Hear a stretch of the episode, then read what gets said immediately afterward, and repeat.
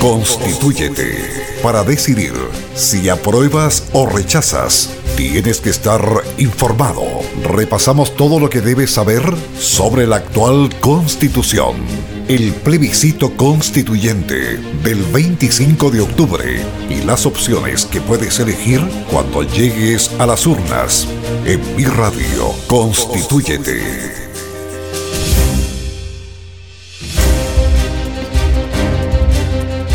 ¿Qué tal? Buenas tardes. ¿Cómo están? Tres de la tarde con dos minutos, absolutamente en vivo y en directo. Eh, parto diciendo que lamentablemente hay un corte de luz en el sector de Balmaceda. Eh, tenemos que optimizar los equipos, así que estamos solamente a través de radio, nuestra frecuencia, en toda la región de Coquimbo. No estamos a través de las plataformas donde usted nos puede ver, ¿ok?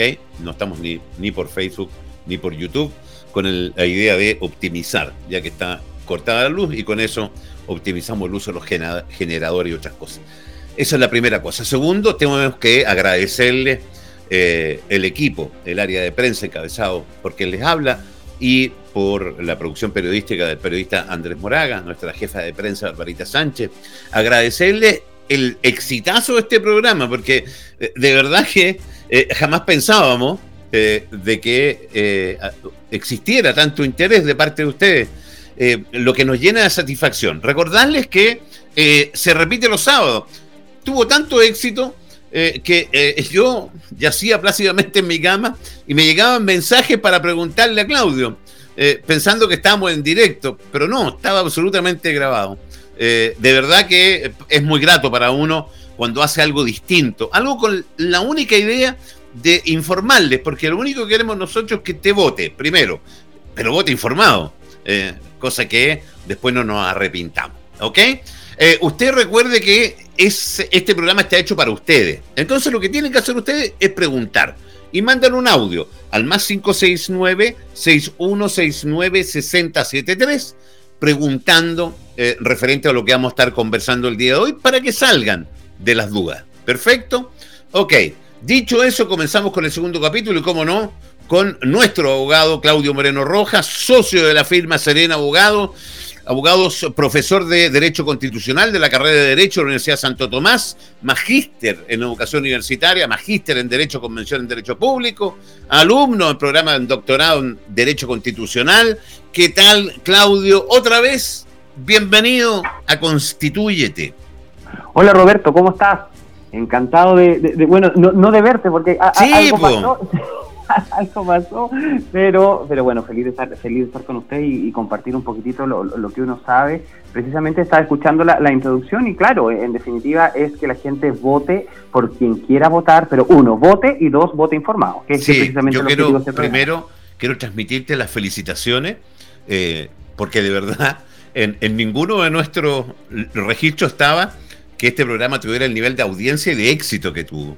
Y en parte importante eh, yo te diría que es como tú enfrentas como abogado, socio de la firma Serena Abogados, cómo enfrentas el tema de forma absolutamente imparcial, con un vocabulario que hace ver que eres profesor eh, constitucional de la carrera de Derecho de la Universidad de Santo Tomás. Claramente eh, se nota, ¿no es cierto?, la docencia. muchas felicitaciones por tu participación, así que te las transmito porque a uno le llegan, pero los yo, yo te las agradezco enormemente. Y quiero que creo que el mérito, sin ninguna duda, es el espacio, ¿cierto? Uno, uno es un, aquí un colaborador y, la idea es que, que, en definitiva, creo que es el deber de todos los que, los que sabemos un poquitito de, esto, que es el derecho constitucional, creo que tenemos el deber, ¿cierto?, de hablar a, a nuestros compatriotas en términos simples, en términos accesibles, ¿cierto?, eh, porque en definitiva el tema constitucional es algo que nos concierne absolutamente a todos. Así que yo súper honrado de poder participar y tener, ¿cierto?, este, este espacio para poder compartir con todos tus auditores. Sí, y un día muy especial, 17 de septiembre. Eh, lo más probable es que si hubiéramos estado en una época normal, Claudio, capaz que no hubiéramos saltado el programa y estaríamos todos tiqui, en otra. Pero, pero sabes que, pero sabes que te quiero hacer ver también, Roberto, que, tú mencionabas también el éxito de, sintonía o de audiencia, ¿cierto? Que ha tenido el programa y, y eso a mí me, da muchísimo gusto, eh, eh, no solamente por el éxito del espacio, sino que también de, hacemos una lectura, si la, ciudadanía está consumiendo esto, ¿cierto? Ah, está escuchando, es porque es una ciudadanía que quiere y que quiere participar y que está preocupada de la cosa pública, cosa que es que habla muy bien, ¿no es verdad?, de, de, todos nuestros de todos tus auditores, eh, Roberto. Así que también felicitaciones para los que nos están escuchando. Eh, fíjate que Claudio, que es la misma lectura que hice yo, que hicimos como equipo, con tanto con Andrés como con Bárbara, hicimos exactamente la misma lectura.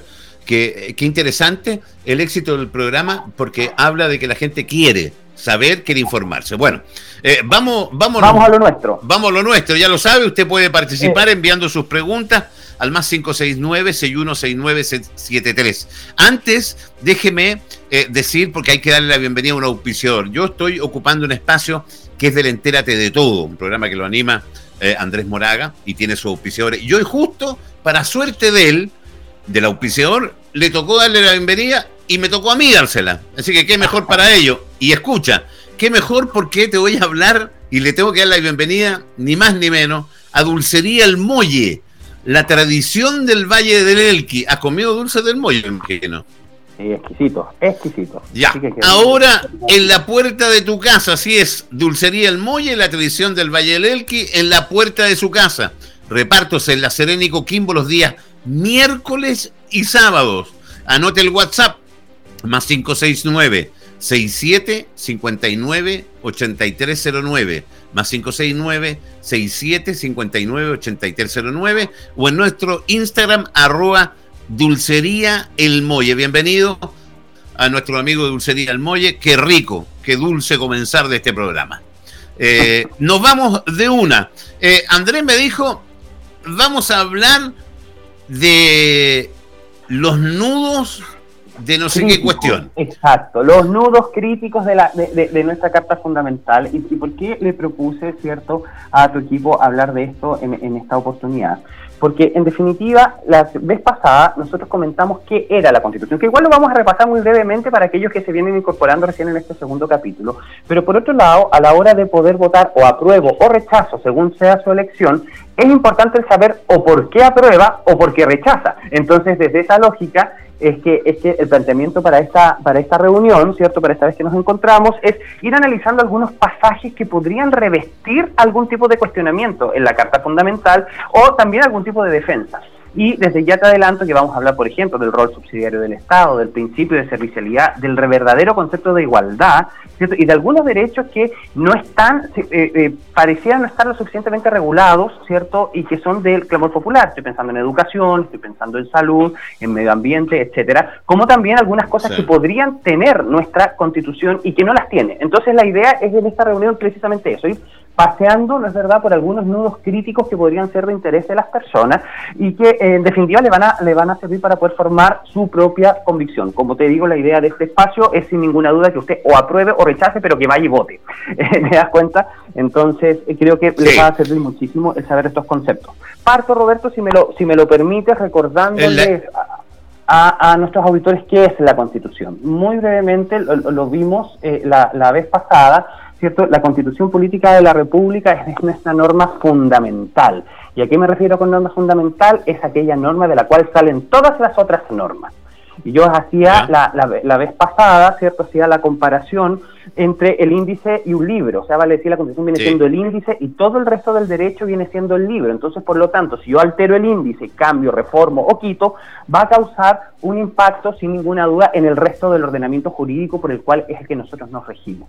Y decíamos también que la Constitución política, como es este gran índice, tiene algunas partes, ¿no es verdad? Y nos vamos a, a referir fundamentalmente a una parte dogmática, donde encontramos todos los pilares fundamentales del Estado, los derechos fundamentales o constitucionales más básicos y más importantes, ¿cierto?, de las personas. Y también nos vamos a encontrar con una segunda parte, que es una, una parte orgánica, y en esa parte orgánica se describen todos los, los macro órganos, las macroestructuras del Estado. Me refiero a presidente de la República, Congreso, Banco Central, Tribunal Constitucional, Contraloría General de la República, Fuerzas Armadas, etcétera. Entonces, vamos a tener una primera parte donde están los derechos y los principios inspiradores del ordenamiento jurídico y una segunda parte donde se encuentran descritos los grandes órganos del Estado. Y vamos a cerrar, ¿cierto?, con un capítulo 15 que es el capítulo referido a, la, a los procesos de reforma constitucional en caso de que esta constitución se mantenga para aquellos que votan apruebo, eh, perdón, que votan rechazo y que, rechazo. exacto, y deseen saber cómo se reformula, ¿cierto? O cómo se va a reformar. Bueno, aquí en el capítulo 15 encontramos esos procedimientos de eh, reforma. Eso, eso como, para poder recordarles, ¿cierto?, que era la constitución. Ahora, Dicho eso, creo que uno de los primeros nudos críticos, Roberto, es sin ninguna duda el rol subsidiario del Estado. Ya, eso espérate, eso Claudio, yo quiero que me lo explique con lujo de detalle, porque siempre se habla eh, y se saca a colación esto de que eh, el rol del Estado subsidiario, el rol del Estado subsidiario. Eh, yo, yo lo decía el otro día, que yo leí algunas cosas eh, por ejemplo, mm. de la Constitución, eh, punto 9 dice el derecho a la protección de la salud. El Estado protege el libro e igualitario acceso a las acciones de, de promoción, protección y recuperación de la salud. Correcto. Y de rehabilitación del individuo. Y corresponderá a sí mismo la coordinación y control de las acciones relacionadas con la salud. El, y no habla, eh, habla de tanto de instituciones, dice, es deber Mira, es deber preferente del Estado garantizar la ejecución de las acciones de salud, sea que se presten a través de instituciones públicas o privadas. Explícame esto de un Estado subsidiario y por qué es un nudo en la Constitución. Y fíjate, y fíjate que está absolutamente relacionado. Cuando tú hablas del 19.9 o 19 numeral 9 de la Constitución, te estás refiriendo al derecho de acceso a la salud, pero eso está en el capítulo tercero. Les adelanto a, las personas que nos escuchan que el artículo 19 de la Constitución contempla en 26 numerales, tú te estás refiriendo al 9, los derechos constitucionales más básicos y fundamentales de todas las personas. Ahí está el derecho a la vida, educación, honra, vida privada, eh, etcétera. Y salud, eh, eh, como tú lo has referido muy bien. Pero este 19.9 tiene un porqué. Y ese porqué, ¿cierto?, dice relación con los primeros artículos de la Constitución. Si, como no te estoy viendo, no sé si tienes o no la Constitución a mano, pero te lo cuento, ¿cierto?, que en el artículo primero de la Constitución, tercer párrafo o tercer inciso, como decimos los abogados, dice que el Estado reconoce y ampara, ¿no es verdad?, a los grupos intermedios y además les garantiza su adecuada autonomía. Esa norma, que no se entiende mucho, en realidad quiere decir subsidiariedad. ¿Y qué significa la subsidiariedad? Que va a causar un impacto en todos los otros derechos, como por ejemplo el que tú indicas como salud. Te explico. nosotros, si lo explicamos con, peras y manzanas, para que lo podamos comprender todo. Sí, porque déjame, mira, lo voy a leer textual. Dice, el Estado reconoce y ampara a los grupos intermedios a través de los cuales se organiza y estructura la sociedad y les garantiza la adecuada autonomía para cumplir sus propios fines específicos. Espérate, vamos por parte. Cuando se refiere a grupo intermedio, ¿a qué se refiere? Mira, los grupos intermedios o instituciones son ese tejido social que no son ni persona, considerada como una persona, ni Estado. O sea, en definitiva, los cuerpos intermedios son todas estas agrupaciones no estatales que a, los cuales hacemos, eh, eh, em, adscribimos todos. Me, imagino una empresa, estoy pensando en una junta de vecinos, en un club de, eh, en un club deportivo, ¿cierto? En, una junta determinada, etcétera. O sea, son todo esto que no es una persona y no es Estado. Por eso se habla de grupo intermedio y nosotros no podemos olvidar que la sociedad se va a articular precisamente en base a estos cuerpos intermedios. Insisto, pueden ser personas, corporaciones, clubes, etcétera. Ya. Ahora bien. Pero Claudio. escucha, perdón, tal. Eh, explícame, explícame qué es lo que significa que, sea un Estado subsidiario. Es que para allá voy, para allá voy, para allá voy, mira. Ya. Si tenemos dos grandes, nosotros podríamos tener, ¿cierto? Dos grandes enfoques de lo que debe ser, de lo que debe ser un Estado. Un, por ejemplo, un Estado eh, eh, centralmente planificado o un Estado altamente interventor en modelos, ¿cierto? Estoy pensando en modelos de tipo venezolano, por ejemplo, cubano, etcétera, en que el Estado surte de primera línea todos los derechos. Esa es como la obligación del Estado para ese tipo de modelos. Eh, desde otro modelo, más de corte neoliberalista como el nuestro, tenemos el Estado subsidiario. ¿Qué significa esto? Que el Estado no actúa en primera línea lo que hace el, Estado es actuar, valga la palabra, en subsidio de las necesidades de las personas. O sea, vale decir, si usted como particular o como grupo intermedio, por eso de ahí sale la subsidiaria, como grupo intermedio, no puede satisfacer sus necesidades o derechamente no quiere, pero esas necesidades son importantes, lo que hace el Estado, ¿cierto? Es ahí recién apoyar. ¿Pero me lo garantiza? Es que ahí está el punto. Es que ahí está el punto, porque en estricto rigor sí lo garantiza. El problema te lo adelanto ya, por ejemplo, por ponerlo en un caso súper concreto, en el mismo tema de salud, si usted no tiene plata para poder pagar cierto un sistema de salud privado, que es lo que es estable como un sistema público. ¿Te das cuenta? Si usted no tiene dinero para comprar una vivienda, ¿cierto? Por lo tanto, el Estado lo que va a hacer le va a otorgar un subsidio. Y así, ¿te das cuenta? O sea, cada vez el Estado en todo el pero, de derechos interviene. Está bien, pero vamos, Claudio, vamos así súper puntual para lograr entender. Ya. Eh, en este estado subsidiario, ¿ya? Eh, eh, a mí no me da para el sistema particular, ¿no es cierto?, de salud. Correcto. ¿El Estado me garantiza la atención en el sistema público? Bajo la actual constitución, estoy preguntando. Bajo la actual constitución, sí garantiza la atención, eh, pero el problema, y lo mismo pasa en la educación, por ejemplo. Sí. Si usted no tiene plata a un colegio público, hay colegios estatales. Eh, ¿Me entiende? el problema ocurre, Roberto, perdón, el problema ocurre en la operativización de ese principio. ¿Y a qué me refiero con la operativización de ese principio? Yo a veces le digo a mis alumnos, bueno, suena súper bonito que el Estado diga, si usted no puede, yo lo ayudo. Eso es la subsidiariedad. ¿Cierto? Pero eh, ¿qué pasa si al final del día los chilenos sienten que la casa que les llegó se les llovió, ¿cierto? En el, en el, en el, eh, en el primer invierno. O la, la, claro, el Estado dice yo te pongo un hospital, pero las colas son eternas, ¿cierto? las prestaciones no son, no son de la misma calidad, etcétera. ¿Y cómo funcionaría esto al revés? Porque eh, tú me pones como ejemplo y lo pusiste tú, ah, para que no pueda ganar, que el dueño. tú pusiste como caso contrario Cuba y Venezuela, que a mí en lo personal no me interesa llegar a eso. Eh, ¿Cómo funcionaría? Eh, vamos a ponernos en el supuesto. En el caso contrario. Del Estado interventor. Claro, en el caso del Estado interventor, que son estos modelos que te, acabo de, reseñar, dice relación con que el Estado no espera a que usted no pueda o no quiera. Derechamente le surte de todos los derechos. Ahora, ¿cuál es la letra chica de eso también? La letra de chica de eso también es que nosotros como sociedad ¿cierto? Siempre esperamos o asumimos, ponte tú, que los hospitales están, que las carreteras están, que la luminaria está, etcétera. Pero eso en definitiva se paga con plata. ¿Y, y, cómo se paga con eso? Con los impuestos. Entonces, ¿cuál es el asunto? Que estos modelos que hacen que el Estado lo surta todo, en algún momento pueden causar, si no, si no son bien manejados, crisis económicas porque el Estado no tiene cómo solventar todas estas, estas necesidades, ¿cierto?, a las cuales él se está comprometiendo. Está bien. Por eso, en el caso chileno, el caso chileno es usted encárguese como particular. Fíjate que la está bien, pero fíjate que la Constitución, y quiero entenderlo así, ¿eh? Eh, para lograr entender esto. ¿Mm? Por eso te pregunté lo primero. Bajo este estado subsidiario, si, si yo no, no me puedo, no puedo tener una salud privada, ¿el Estado me garantiza una salud pública? Sí, me dices tú, lo garantiza. Ahora, si es de calidad, depende del Estado, porque lo que te tiene que... Y ahí pasa por tenemos un Estado ineficiente que no invierte en salud, que ese es otro problema que no tiene nada que ver con la Constitución. es un tema de ejecución. Tú has dado en el clavo. O sea, eso es lo que, por eso te decía que esto es un nudo crítico para que usted vote a favor o en contra.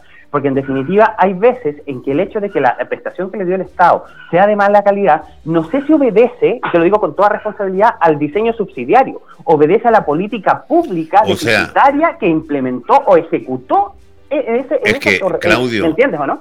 Claudio, eh, eh, y aquí es importante, vuelvo a reiterar a la gente que puede enviar sus preguntas al más 569-6169-6073. Interesante conversación, porque lo acabamos de ver con la pandemia, ¿ok? Por ejemplo. Eh, resulta que de la noche a la mañana aparecieron los respiradores, los ventiladores mecánicos por doquier. de pasar, por ejemplo, vamos directo a lo que nos pasa en la región de Coquimbo. sin cambiar la constitución, sin hacer nada, pasamos de 22 camas críticas que tenía la región a 80, por decirte un caso, no me acuerdo el número exacto. Eh, porque se invirtió. Entonces, eh, aquí pasa que el modelo no funciona porque los gobiernos de turno o el Estado es ineficiente. Pero ahí es donde exactamente lo mismo que tú estás diciendo, pero fíjate que ahí yo pongo el, punto, ¿cierto?, en que será culpa del principio de subsidiariedad o será culpa del gobierno que ejecuta o de los gobiernos, para no hablar de un gobierno O de los parlamentarios que, ojo, recordemos que los presupuestos pasan por los parlamentarios. ¿Será culpa del índice del libro, de la Constitución, o será culpa de las hojas? O, será culpa del resto del libro? ¿Te das cuenta? No, del libro. ¿Te das cuenta? Entonces, en es, ahí tienes un nudo crítico que podría dar para debate, ¿cierto?, a aquellas personas que nos están escuchando, pero que es bueno que entiendan eso. Subsidiariedad significa luego, el posterior del particular. Pero es que el, punto contrario, estamos en la segunda edición de Constituye, me encanta, me encanta. Eh, el punto contrario, porque tú me dices, esto es lo que tenemos hoy día. Ok. Claro. Ya, listo. Lo contrario es muy malo. ¿O no? Bueno, yo, no puedo hacer un juicio porque precisamente me he comprometido con la Yo sé que tú no puedes hacer juicio. pero sí te puedo hacer ver, sí te puedo hacer ver que tiene su letra chica esto de sonar que el Estado me lo dé todo. Vuelvo, vuelvo y te repito, el Estado me lo da todo correcto, pero ¿cómo lo paga el Estado? ¿Te das cuenta? Y, en definitiva, todo lo que nosotros asumimos que debiesen ser, ¿cierto?, eh, eh, eh, como derechos gratuitos, ¿no es verdad? O porque son derechos, en realidad los derechos son en sí mismos gratuitos, no son derechos comprados. ¿Te das cuenta? claro, tienen que tener un costo y ese costo proviene de todo el régimen tributario chileno que además, que además, ojo, no estoy diciendo que Chile tenga poca plata, lo que pasa es que también tenemos problemas de distribución de esa plata. ¿Te das Cuenta? Como tenemos grandes problemas de distribución de esa plata, puede hacer que esto que que en definitiva, si la Constitución se compromete a darlo todo gratis, la pregunta es si el Estado no va a lograr financiar todo eso, va a, caer, ¿cierto?, en un incumplimiento constitucional. Y eso sería un poquito más complicado, ¿te das cuenta? Ahora, por otro lado, eh, señalarte, eh, eh, Roberto, que creo yo, creo yo, si me pides una, una opinión, para, un poco casarme con algo, yo creo en una, una posición más intermedia, o sea, vale decir, creo que hay derechos que sí o sí tienen que estar garantizados y de manera gratuita sí o sí, pero no todos. Eh, eh, ¿Me entiendes? Porque si no caeríamos en el otro en, el, otro extremo. ¿Me entiendes? pero es que, eh, pero ¿Ah? está bien, Claudio. Pero yo te pregunté ¿Mm? hoy y, revisando el cuando cuando uno habla, para mí lo más básico que puede tener un ciudadano y necesita, estamos hablando de educación y salud, salud y educación en ese orden, ¿no es cierto? cuando se habla de un Estado subsidiario, y qué bueno que lo tocamos al tiro porque para entender, porque cuando me hablaban, no, que el Estado subsidiario, y yo, miraba con cara y no me decía nada porque iba a pasar por hueón, pues entonces mejor poner la cara, ¿no? Claro. Pero ahora entiendo. Eh, entonces, mi pregunta es, y lo mismo que te dije, el Estado a mí me lo garantiza. Ahora, que la calidad sea mala es problema de los, de los ejecutantes es problema del ejecutante, que es el propio Estado, pero en otra dimensión. Te das cuenta que es la, dimensión más de mm. la política pública y no necesariamente de la Constitución. Ahora, eh, y eso es porque en, en definitiva dicen, hay que atacar el modelo subsidiario porque las prestaciones son malas. Yo diría, ojo, y no es que defienda así a, seca el modelo subsidiario. Lo que te quiero hacer ver es que, ojo, ¿a quién le tiramos el dardo? ¿Es a la Constitución o es a la política pública que ejecuta esa subsidiariedad? Y otra cosa eh, es señalarte, Roberto, que este concepto de subsidiariedad, al estar en el artículo primero de la Constitución, se va a irradiar a todos los derechos, no solamente salud y educación. En todos los derechos el Estado cumple un rol subsidiario. ¿Ya? Ahora, el descontento de la gente podría estar dado, o creo yo que una posibilidad de reforma es agregar, ¿cierto?, alguna nota de eficacia a la, y, quiero ser como bien simple para decirlo, o sea, porque dice el Estado lo va a ayudar cuando usted no pueda o no quiera. No, yo obligaría más al Estado en ese sentido de decir, oye, me, lo va a ayudar cuando usted no pueda o no quiera, pero, pero que en términos de eficacia y de eficiencia, ¿cierto?, de las prestaciones que da. Porque en definitiva solo se compromete a ayudar en la medida de lo posible. No, pues yo creo que ahí le pondría yo una nota de mayor valor. O sea, que esa subsidiariedad obligara a la eficiencia. La constitución, la constitución. la constitución me garantiza que el Estado me entregue una salud y una educación de calidad. Mira, ese es un, es un muy buen punto. Vamos a ir por parte. En primer lugar, señalar, si hablamos de salud en primer orden, el derecho a la salud no existe, porque la salud es un hecho, no es un derecho. O sea, eh, eh, eh, lo, mismo, lo, mismo, que la vida. El Estado no te puede garantizar la vida, te puede garantizar sobrevivir o mantener. Sobrevivir, sí. ¿Te das cuenta? E-, eso como Protección de la salud, dice la Constitución. Exacto. El 19.9 en realidad es uno de los artículos más criticados de nuestra Constitución, precisamente porque uno no garantiza el acceso a las prestaciones de salud y garantiza, ¿cierto?, eh, eh, eh, algunos dispositivos de protección de la salud. Y también, pero también dice, y en el propio 19.9, muy en el rollo subsidiario, le da la articulación de las situaciones de salud al privado o al público. Yo creo que aquí el Estado debiese hacerse mucho más cargo porque porque indudablemente tenemos diferencias en las prestaciones de salud en nuestro país que son groseras. O sea, pero, no es, ¿me, entiendes? Y la gente lo reclama. Mira, dice el 19.9, dice, es deber preferente del Estado garantizar la ejecución de las acciones de salud. Correcto. Sea que se presten a través de instituciones públicas o privadas. Ah, y, ahí está el punto. En la forma y condiciones que determine la ley, la que podrá establecer cotizaciones obligatorias. Eh, o sea, pone al público y privado en la misma en la, en la misma exacto en la, en la, misma en la misma correa. Entonces pone a, la o en la misma línea línea de acción. Por lo tanto cuál es la lectura para el particular de este en términos más claros que lo que dice textualmente la Constitución. Si usted puede pagarse un sistema de salud el Estado no lo va a ayudar. Si usted no puede el Estado lo ayuda o sea subsidiario ¿Te, das cuenta? El problema es que si el particular no puede acceder a un sistema privado de salud, el sistema público de salud es claramente deficitario en relación al sistema privado. Y ahí Está bien, pero eso no es problema de la Constitución, es el problema de la ejecución. de la operativización, que partí diciéndote eso. Partí diciéndote eso. Sí, ahora, no sé, en eso estamos de acuerdo. Ahora, y otra cosa, a propósito de este 19.9, que en el artículo 20 de la Constitución, en el artículo siguiente, está la acción de protección, que es para es una acción jurisdiccional para poder hacer eh, eh, restablecer algunos de estos derechos del artículo 19. Y fíjate que el 19.9, el de salud, no se encuentra suficientemente regulado. Solamente se encuentra regulado en un inciso que es el derecho al cambio de ISAPRE o, al sistema público-privado. Nada más. Entonces tampoco... Cada persona tendrá el derecho a elegir el sistema de salud al que debe acogerse, sea estatal o privado y eso sí está protegido por la acción de protección, pero no está protegida esta garantía, esta garantía que dice, cierto, que el Estado tiene el deber preferente de eh, proteger, no es verdad, la salud. Eso no está protegido jurisdiccionalmente, y eso sí es un error constitucional, sin ninguna duda. ¿Te das cuenta? Sin ninguna duda. Ahora, si ese error constitucional se zanjará por una nueva constitución o por una reforma constitucional, bueno, eso es lo Yo te hago una pregunta. Y, voy a invitar, perdón, a la gente que haga pregunta, envíenos su pregunta más 569-6169-6073. Si cambiamos el rol subsidiario del Estado, ¿mejora la salud? Yo creo que sí, sí, indudablemente. ¿Por qué? Yo creo que sí, porque, porque vamos a obligar al Estado, ¿cierto?, con respecto a estos derechos consagrados, a eh, involucrarse más y no entregar en manos de los privados un bien jurídico tan, eh, tan valioso como lo es la salud. ¿Te das cuenta? Voy a ponerle un poco la pistola en el pecho al Estado para que actúe de manera más propositiva y más eficaz en materia de salud, sí, indudablemente. Yo, entonces, era lo que yo te decía hace un rato. Creo que la subsidiariedad es una lógica adecuada en mi entender, pero no para todos los derechos. O sea, vale decir que debe haber un actuar más positivo del Estado en derechos tales como educación y salud, indudablemente. Y los otros lo podrás entregar, lo podrás entregar un rol subsidiario.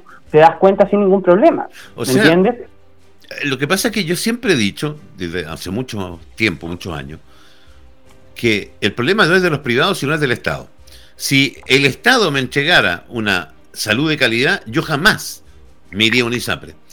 Si el Estado me entregaría, me entregaría una educación de calidad, yo jamás mandaría a mi hijo a un colegio privado. ¿El problema de quién es entonces? De la operativización estatal, que es lo que como partí diciéndote la asunto. Entonces, si, tú, pero está bien, si le entregamos más participación al Estado en algo que más chico lo ha hecho mal, imagínate si lo pasamos más grande. Lo que pasa es que el caso contrario es entregarlo a manos de los privados. Y, que es precisamente lo que está, lo que pasa hoy en día en materia de salud. Y eso causa, claro, tú hablas de, tu derecho legítimo a, optar en tu colegio privado, un hospital público o privado, pero hay gente, eh, Roberto, que no puede postular a eso. No, eh, yo lo que estoy. no. Y, que por más que lo intente, no va a lograr entrar al sistema privado. Entonces, no, yo estoy hablando del público. perdón, el sistema. Eh, correcto, correcto. No, yo estoy hablando del público. Yo estoy hablando que si el público fuera de calidad, como tiene que ser, mm, mm. ¿no es cierto? Eh, yo no me voy al sistema privado. Correcto, por eso te estaba diciendo que habría que agregarle una nota de eficacia al principio de subsidiariedad, que no la tiene. El Estado no está comprometido en términos de eficacia. Y eso sí será sujeto de una, a mi juicio, sujeto de una modificación constitucional. Insisto, ya sea vía reforma para los que rechazan o vía nueva constitución. Pero claramente hay ciertos derechos los cuales el Estado debiese tener, como te digo, un rol más preponderante. ¿Y por qué te lo digo más preponderante, eh, eh, Roberto? Eh, lo mismo pasa en educación. Tú sabías que en, materia de educación, y aquí me salto, que era la otra pregunta que me hacías, al 1910 de la Constitución, saliendo del tema de salud. Fíjate que la educación está garantizada en términos gratuitos hasta los 21 años la gente asume, ¿cierto?, que existe educación gratuita en términos universitarios. Y la verdad es que la Constitución no lo dice efectivamente hay una obligación internacional de ir, de los estados, ¿cierto?, de ir hacia una gratuidad progresiva en materia de educación. La educación gratis universitaria no es real y, y, no, y no está establecido en la Constitución. te das cuenta y solo hasta los 21 años de, eh, eh, eh, se financia jardín infantil, educación básica, educación media, educación universitaria. Gratis no aparece. Y eso también podría ser claramente un nudo crítico, insisto. La idea de esta sesión era poner encima, ¿cierto?, nudos críticos para que la gente diga, bueno, esto lo reformamos, pero ¿cómo lo reformo? Sí. ¿A través de la reforma o a través de la nueva constitución? A mí, ya te voy a leer un par de preguntas que no han llegado. A mí mantengo y sostengo la duda. vuelvo a lo mismo eh, yo soy de la política de tener un Estado eficiente. Lo he dicho y lo voy a volver a decir siempre. Si el Estado me ofrece a mí una salud pública de calidad, yo no voy a ir al sistema privado. Hoy el Estado, Correcto. por producto de la operación, de la ineficiencia y de un manejo de presupuesto, no lo ha hecho. Eh, y, quedó claro con la pandemia. Eh, ¿Es necesario cambiar el sistema subsidiario para llegar a eso? Yo creo, yo creo que en materia de salud sí. Ahorita también sostengo un poquitito mi posición. Eh, sí, yo creo que en materia de salud déjame, déjame leerte la pregunta. Dice, el Estado como subsidiario es aparente por el hecho de que quienes manejan las leyes, que son las que nos brindan la seguridad del subsidio, es manejada por los políticos. Y los políticos primero se benefician ellos. Y lo último son nuestros derechos y el subsidio no sirve para nada, es de papel, dice. Y, es ahí, y es ahí, y, aquí cito un gran constitucionalista, Lowenstein, un gran inspirador de, las teorías constitucionales latino, eh, que, han influido en todo, en, todo y, en Latinoamérica sin ninguna duda y en Europa también, eh, que en definitiva a veces nosotros nos enfrentamos a una constitución, ¿cierto?, que termina siendo a veces una suerte de disfraz. O sea, vale decir, porque fíjate, la constitución sí lo dice, yo lo voy a apoyar cuando usted no pueda, pero era lo que hablamos un rato, la operativización hace que ese, ese Estado o llegue tarde, o llegue mal, o llegue de manera deficiente.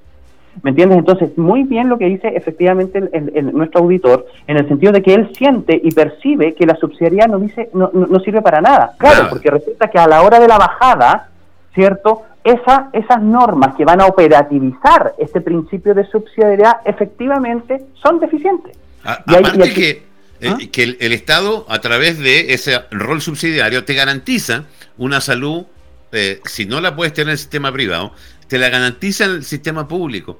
Pero el mismo Estado, el que no te la da de calidad, porque él no es capaz de generar una, salud de calidad.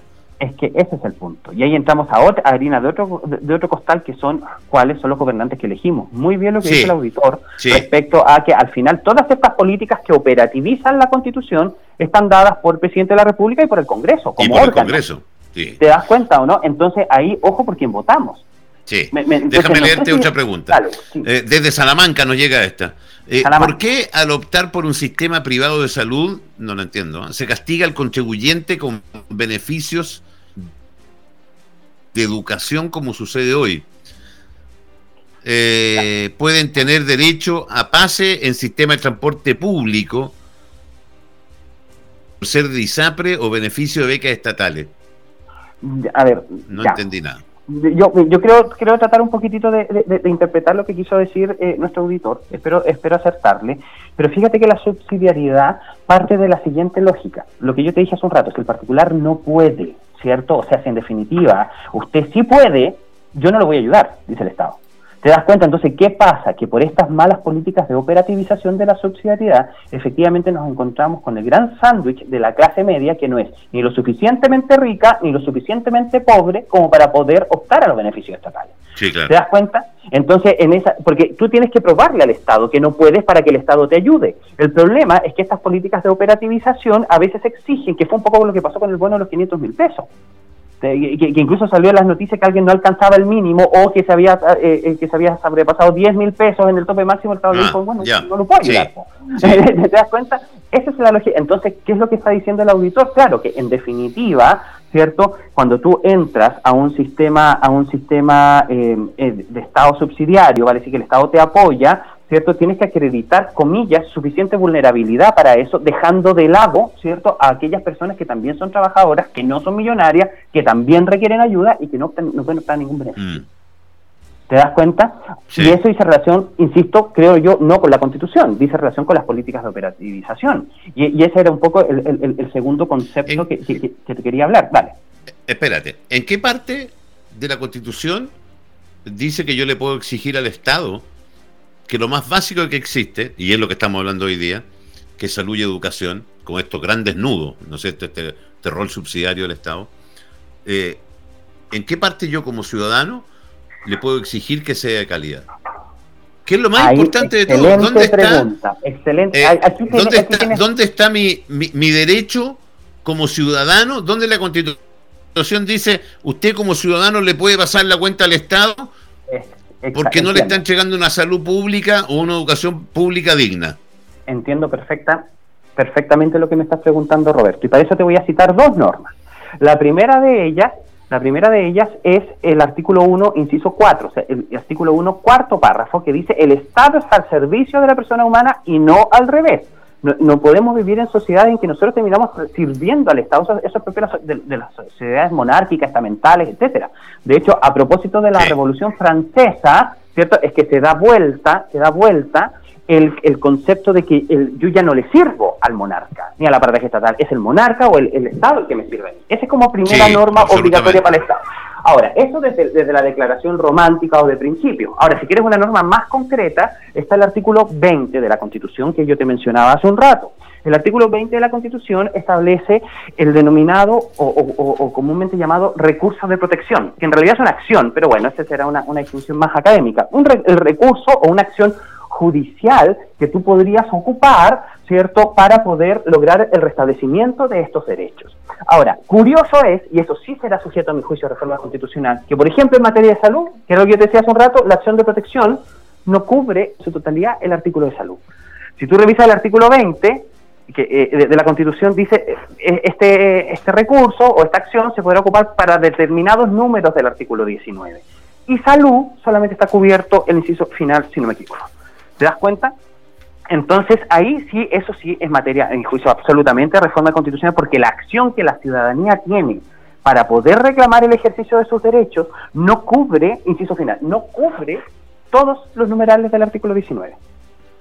Entonces, eso es un tema... A mí, a mí lo que me queda, a mí, estamos, déjeme eh, poner al tanto la gente que se viene integrando el segundo capítulo de Constitúyete, este programa que hemos hecho para ustedes con mucho cariño desde el área de prensa de mi radio. Estamos junto a Claudio Moreno Rojas, abogado constitucionalista, socio de la firma Serena Abogados, profesor de Derecho Constitucional también. Eh, estamos tratando de, eh, de, aclararles a ustedes, así que eh, mándenos las dudas al más 569-6169-6073. Eh, yo, yo y también, perdón, solamente para rematar esa, la respuesta y no me quede incompleta, Roberto, también existen ciertas acciones cuando el Estado, ¿cierto?, comete falta de servicio. O sea, vale decir, cuando en las prestaciones públicas el Estado derechamente lo hace mal, lo hace de manera... Existen acciones judiciales. Ahora, el problema es que esas acciones judiciales son lentas, son en procedimientos escritos, requieren de abogado y bla, bla, bla, bla, mientras la persona sigue esperando en el consultorio que la atiendan. Entonces, ahí hay... Sí, lo que yo siento Claudio, lo que yo siento que esta constitución o la que viene, eh, o la que sea, eh, mis derechos como ciudadano, que pueden estar escritos, como tú me dices, eh, no son respetados. Porque si hoy día la constitución dice que, es que debo, el Estado me debe entregar una educación de calidad, y no lo está haciendo, eh, es lo que te digo yo. Ahora, te enojo, pero volvamos a leer el texto. El Estado también ha sido cauteloso a la hora de cómo explicita los derechos, porque el Estado no está, no te garantiza una educación de calidad. No lo dice la Constitución. La Constitución dice el derecho a la educación. Ojo. Sí, es verdad. Eso Entonces, esa nota de calidad o de eficiencia, que era precisamente lo que yo echo de menos en nuestra Constitución. Faltan esas notas de, eficiencia, de calidad, para que en definitiva este derecho sí sea respirado por el ciudadano. Porque si no, la Constitución termina siendo una declaración romántica que el ciudadano siente que no sirve para nada. ¿Te das mm. cuenta? porque, porque faltan estas notas, como te digo, de, eficacia. Mira, otra cosa que te quería comentar, eh, Roberto, es también el tema del principio de separación funcional del poder. Y tú dirás, me estoy poniendo muy academicista, que no es mi intención, sino que creo que la gente también debe saberlo. En una sociedad democrática, ¿cierto? En todos los países republicanos, ¿cierto? Post-revolución francesa, ¿cierto? Eh, el poder se encuentra separado. Y usted dirá, ¿qué utilidad tiene eso? Bueno, en una democracia, por ejemplo, el poder se encuentra separado. En una autocracia, ¿cierto? Dígase dictaduras, tiranía, eh, etcétera, ¿cierto? El poder se encuentra en una sola mano. Y eso causa injusticia porque el que dicta la norma es el mismo que te juzga. ¿Te das cuenta? En cambio, ¿cierto? Nosotros tenemos nuestro poder separado. El poder es uno solo y es del pueblo. No existen poderes, ese es de poder judicial, poder ejecutivo, no. Es un solo poder que se funcionaliza. O sea, lo mejor, eh, lo más propio es decir función ejecutiva, función judicial, porque son distintas funciones encargadas de distintos órganos. ¿Para dónde voy con esto, Roberto? Que muchísimas veces nosotros salimos a reclamar, ¿cierto?, hacia el poder equivocado, que era lo que yo te comentaba en el capítulo anterior. Oye, ¿cómo es posible si sale tal presidente, va a salir tal ley? Señor, el presidente no hace leyes. No. el presidente tiene, para que, para que tú sepas, ¿cierto? Desde esta separación funcional del poder, el presidente tiene el carácter de colegislador. Nosotros tenemos un modelo presidencialista sumamente vigorizado. También lo tiene Estados Unidos, también, eh, eh, eh, también lo tiene el mismo Brasil. ¿Te das cuenta? O sea, nosotros venimos de, de tradiciones altamente, altamente presidencialistas, donde el presidente de la República tiene muchísimo poder. Pero si hay un poder que no tiene, es el de dictar leyes. Sí puede intervenir en el proceso de formación de la ley y sí además hay materias de ley que son de iniciativa exclusiva del presidente. Absolutamente de acuerdo. Sí, ¿Me entiendes? De eso hemos visto harto en el último tiempo. Pero al final, quien discute la ley es el Congreso. El Congreso. Incluso es más, si el presidente se negase a sancionar o a promulgar una ley determinada, se produce lo que se denomina sanción forzosa. El, Congreso, por un quórum de dos tercios, podría incluso insistir al presidente y obligarlo a sancionar. Entonces, ¿qué es lo que te quiero hacer ver acá, Roberto, a propósito de este principio de separación funcional del poder? Como tenemos un modelo presidencialista tan marcado, nosotros asumimos que el presidente de la República como órgano es el que hace y deshace en un país. Y sí, efectivamente tiene muchísimas atribuciones. Y esas están en el artículo 32 de la Constitución y tiene atribuciones de todo tipo, hasta militares. ¿Me entiendes? Tiene una todo lo que no esté encargado para la ley lo puede regular el vía decreto, correcto. Pero ojo, cuando nosotros hablamos de una ley muchas veces deficiente, eso es producto de senadores y diputados. Sí, no o, la, o la tardanza de la emisión de las leyes. Exacto, eh. exacto. Entonces, entonces eh, eh, ojo con eso porque en definitiva en estos modelos presidencialistas tan marcados, lo que generalmente Está bien, pero espérate, la semana pasada, volviendo Claudio, a, ¿Mm? a, la Constitución, eh, ¿eso podría haberse cambiado en la Constitución, Ponte? Eso, no, de hecho, eso es otra cosa. El principio de separación funcional de poder que se encuentra consagrado en el artículo 6 y 7 de la Constitución, porque te estoy hablando de Constitución, en definitiva. Es un modelo, es un modelo que proviene, insisto, desde la Revolución Francesa, y eso es algo que no se va a cambiar. Porque lo otro, lo opuesto, ¿cierto? Sería decir, la famosa, perdona, que es la famosa mentira de que vamos a echar un libro en blanco. la hoja en no, la hoja, en, blanco, no existe. Se lo decía la semana pasada. La hoja en blanco en términos técnicos es absolutamente imposible. Y es absolutamente imposible incluso porque esta misma constitución lo dice. O sea, dice que la nueva constitución, en caso que se haga en el capítulo 15, hay que respetar los tratados internacionales vigentes, hay que respetar el espíritu republicano, hay que respetar la democracia. Entonces ya con eso ya no tengo una hoja en blanco. ¿Te das cuenta? Y por otro lado, además, hacerte ver, estimado Roberto, que existía el principio internacional, o existe, perdón, el principio de no regresividad en materia de derechos fundamentales o constitucionales. Por lo tanto, los pueblos lo que han hecho es ir sofisticando sus derechos y no pueden ir atrás en eso. Por lo mm. tanto, los derechos que nosotros tenemos tienen que mejorarse, pero no pueden quitarse. ¿Te das cuenta? Entonces, ya con eso no tengo el ojo en blanco por ningún lado. O sea, ahí, ahí el llamado, ¿cierto? Es hacia Hay un desde. Eh, hay un de este, indudablemente. Déjame hacerte unas preguntas que llegan de los auditores. Eh, qué entretenido. Este, parece que tiene que hacerlo más largo. Mira la hora que es. según yo, llevamos 10 minutos conversando y acabo de mirar la hora y van a ser 10 para las 4. Y según yo voy en el punto 1. No, no, tranquilo, si nos queda, no importa, no te preocupes. Roberto, buenas tardes con respecto al mercado. La Constitución nos puede proteger contra el monopolio, exigiendo a la empresa un límite de mercado no más allá del 50% de participación y tengamos más competencia. Esa es una. Después contesta esa y te hago la otra de trasito. Ya. Bueno, en cuanto a la, a, la, consulta, si puede la Constitución establecer límites al mercado, por supuesto que lo puede hacer. De hecho, le da atribuciones, no es verdad, por ejemplo, al Banco Central para poder fijar tasas de interés, etcétera. Eh, sí haría falta de pronto eh, alguna mayor sofisticación de los derechos asociados a lo que se denomina constitución económica. ¿Qué es la constitución económica? Son los artículos de orden económico que están dentro de este artículo 19. O sea, de, los artículos, vale decir, libertad, de, eh, perdón, derecho de propiedad, libertad para desarrollar cualquier actividad económica, etcétera. Sí, claramente podrían sofisticarse un poco esos, esos derechos sin ninguna duda. Sí, absolutamente sí, la respuesta. Ok, voy con la otra pregunta. Eh, ¿Toda la calidad que pueda dar el Estado y los derechos que exige el ciudadano pasan por los recursos del Estado? ¿No va por ahí la discusión? Precisamente es eso. Precisamente es eso. O sea, en un, en un Estado subsidiario, el particular también colabora con este sostén de derechos que propenden al bien común. En un modelo más interventor, el Estado es el encargado, ¿cierto?, de poder eh, garantizar esos derechos, pero ¿de dónde sale eso? Era un poco lo que yo te decía hace un rato. Nosotros a veces como ciudadanos asumimos que las prestaciones están porque están. Nosotros no nos cuestionamos el cómo se paga el hospital, no nos cuestionamos quién paga la, luminaria pública. ¿Te das cuenta? Eso sale de nuestros mm. impuestos. El problema va a estar, es que, no siendo yo, por favor, experto en derecho tributario, claramente, pero el problema estará tal vez en la distribución de esos ingresos. Te das cuenta que terminan siendo absolutamente eh, eh, no equitativos, absolutamente. O mal repartidos. Más que, más que no equitativo, yo hablaría de mal repartido. Absolutamente. o, mal priorizado, a lo mejor, Claudio. Y tenemos brechas salariales que son groseras. Groserísimas. Bueno, eso es, e, e, entonces, claro, pero eh, eh, vuelvo y te repito, no, no sé si es un tema de...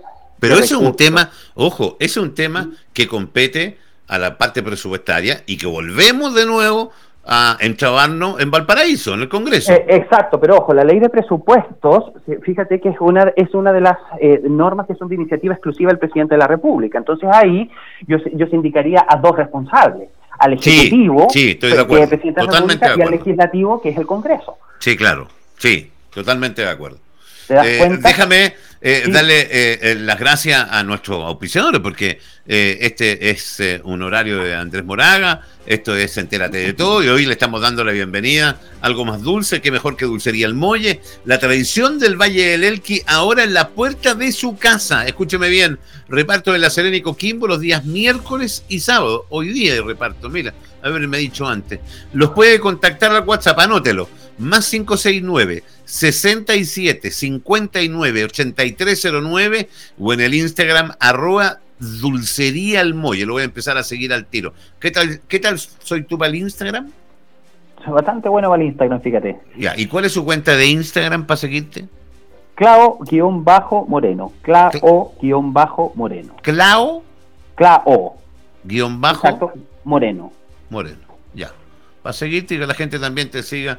Por si quieren hacerte preguntas también, bienvenido, me imagino, no hay problema. Eh, panadería y pastelería Maibel con más de 35 años en el rubro. Tenemos tres sucursales abiertas. Los Perales 896 en La Serena, Balmaceda 431 en La Serena, JJ Pérez 3401 en Coquimbo. En Maibel encontrarás tortas, pasteles. Oye, ¿cómo se puede?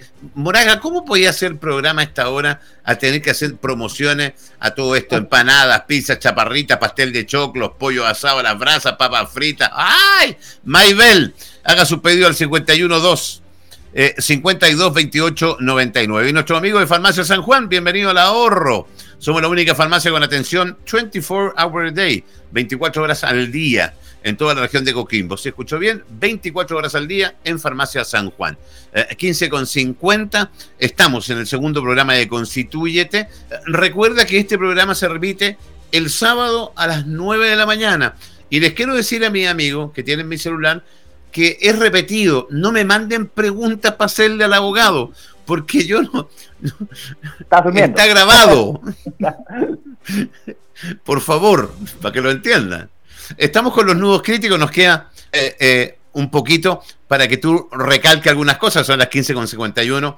Me gustaría sobre, ya vamos a seguir ondando referente al, al, resto de los nudos críticos, concepto de familia, valor de igualdad, etcétera. Pero hoy eh, hemos ondado en algo súper particular, que es el principio de subsidiariedad. Eso mismo. Subsidiariedad. Ya. Una palabra súper enredada, no te preocupes, Roberto. Sí. Yo por fin logré entenderlo eh, y me quedo con una sensación muy particular de que es la ineficiencia del Estado. Ok, pero tú logras hacer un resumen de este principio subsidiario del Estado para que la gente lo entienda y puede quedarse con la película relativamente clara. Haciendo un cierre entonces, estimado Roberto, de los temas que revisamos, de los dos temas que revisamos, que tenía como 10. No te preocupes. Eh, bueno, el, principio de subsidiariedad dice relación con el rol del Estado para poder conectarse a la satisfacción de las necesidades de la ciudadanía. ¿Cuál es ese rol? Es un rol subsidiario, o sea, vale decir cuando el particular no quiera, no pueda o no deba satisfacer una necesidad, ahí recién el Estado interviene. Para que la gente lo tenga, lo tenga claro, es como que el Estado te dijera, ¿sabes qué? Arréglatelas tú primero, aprende a sacar tú adelante tus necesidades y solo si no puedes, intervengo yo. Cosa que se opone a modelos, a otro tipo de modelos en que tenemos un Estado más interventor, en que el Estado derechamente ocupa un rol de primera línea y lo surte todo.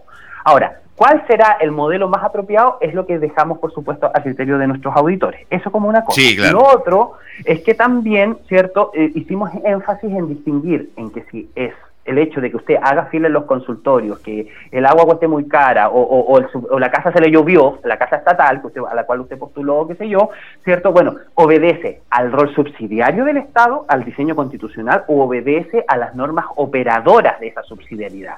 Y a mí me da la sensación, y esto es una opinión, por supuesto, ¿cierto? Que dice más, más que con el diseño constitucional, dice relación con estas normas de operación, las leyes y los decretos del Ejecutivo que hacen que efectivamente esta subsidiariedad termine no siendo palpada por la ciudadanía, porque además, sí, y ahí sí hago responsable de la Constitución, la Constitución no tiene estas notas de eficacia. O sea, dice que lo va a ayudar, pero no te dice que te va a ayudar de calidad, que un poco lo que hablábamos en materia de educación. Sí, dice derecho a la educación, no dice educación se supone que el Estado, eh, cuando hablamos de salud, ¿no es cierto?, eh, lo que debe entregarme es... Eh, yo también lo entiendo así. Yo también... salud, es lo que dices tú, es una protección a la salud, porque la salud como tal es... Es un hecho, claro. Es un hecho. exacto. ¿Me entiendes? Entonces, claro, yo concuerdo contigo en que faltan esta, yo no espera la calidad, espera la gratuidad. Pero yo estaría un poquitito más contento como profesor de Derecho Constitucional si lo dijera la Constitución. Sí, claro. ¿Te das cuenta? Porque Pero para eso hagamos una reforma, ¿no? Podría ser una reforma, siendo pluralistas en la conversación, o a través de una reforma, o a través, ¿cierto?, de una nueva constitución. Y también recalcamos el hecho de que esta, esta lógica de la hoja en blanco, en realidad, lo hicimos la vez pasada, ¿cierto? Es una fantasía mediática, toda vez que los estados no pueden borrar con el codo lo que han escrito años con la mano, ¿te das cuenta? Entonces, los derechos que hay se van a mantener, incluso se debiesen incorporar otros, porque tal vez en alguna otra oportunidad en el futuro, Roberto, podamos hablar de, no sé, por ejemplo, derecho al Internet que se viene. O sea, eh, está todo, todo, todo claro que sí, eh, eh, en la, lógica de la automatización. Y yo me pregunto, claro, todo, hablamos de voto electrónico, de clave única, etcétera. Bueno, pero yo tengo un Chile que no está alfabetizado digitalmente, que ni siquiera se puede pagar un plan de Internet. ¿Te das cuenta? Eh, y, y, se vienen otras cosas, pueblos originarios, lo típico, ¿cierto? Una protección, por ejemplo, al, al, al, medio ambiente que sea eficaz. Perdona, hay una pregunta que te la quiero hacer porque vamos a redondear, pero me parece excelente. Pregunta un auditor desde Ovalle si el desafuero de los parlamentarios está escrito en la Constitución a ver, eh, dentro eh, o si es parte de la Constitución, yo me imagino que eso es lo que quiere preguntar. como figura, no, el fuero está. El, fuero, a eso me refiero. Exacto, los privilegios parlamentarios, ¿cierto?, se encuentran descritos en la parte orgánica de la Constitución y que van a decir relación con la dieta parlamentaria, van a decir relación también con el, el poder hablar libremente en sus opiniones dentro del hemiciclo, ¿cierto?, y también eh, con el tema del fuero. Que el fuero en realidad nos dice que el no dice relación que el parlamentario no va a ser juzgado, sino que va a ser juzgado por un tribunal distinto. Ahora, eso, eso al que ordinariamente... Artículo 61, capítulo 5. Correcto. ¿Cómo estoy? Correcto. No, seco. O sea, de, hecho podrías... No, si estoy haciendo las tareas yo. Oye, eh, quiero eh, eh, cerrar leyendo esto. Excelente programa, estimado Roberto, y felicitaciones al señor abogado que se entiende y sabe mucho. Es muy claro en sus respuestas. Saludos. Claudio Moreno Rojas, socio de la firma Serena Abogados, profesor y abogado constitucionalista. Eh, nos vemos, Dios, mediante el martes. Eh, en esta conversación, eh, que ya cada vez nos quedamos cortos. fíjate que lo que estamos haciendo, que va a ser muy entretenido, que va a ser casi para el final, estamos con Andrés recolectando todos estos flyers que andan dando vuelta eh, de propaganda, tanto del rechazo del apruebo, eh, para irlos leyendo y que tú vayas aclarando, eh, vamos a ser una especie de verdadero falso. Me parece brillante la idea y creo que además es súper constructiva y educativa para la gente. Es que, yo creo que lo que vamos a hacer estamos juntando, juntando y lo vamos a hacer al final, porque estamos recopilando y vamos a hacer un verdadero falso. Y usted como abogado constitucionalista y profesor nos va a decir, yo le voy a decir, por ejemplo, eh, eh, es verdad que si vota a prueba pasa esto, verdadero o falso.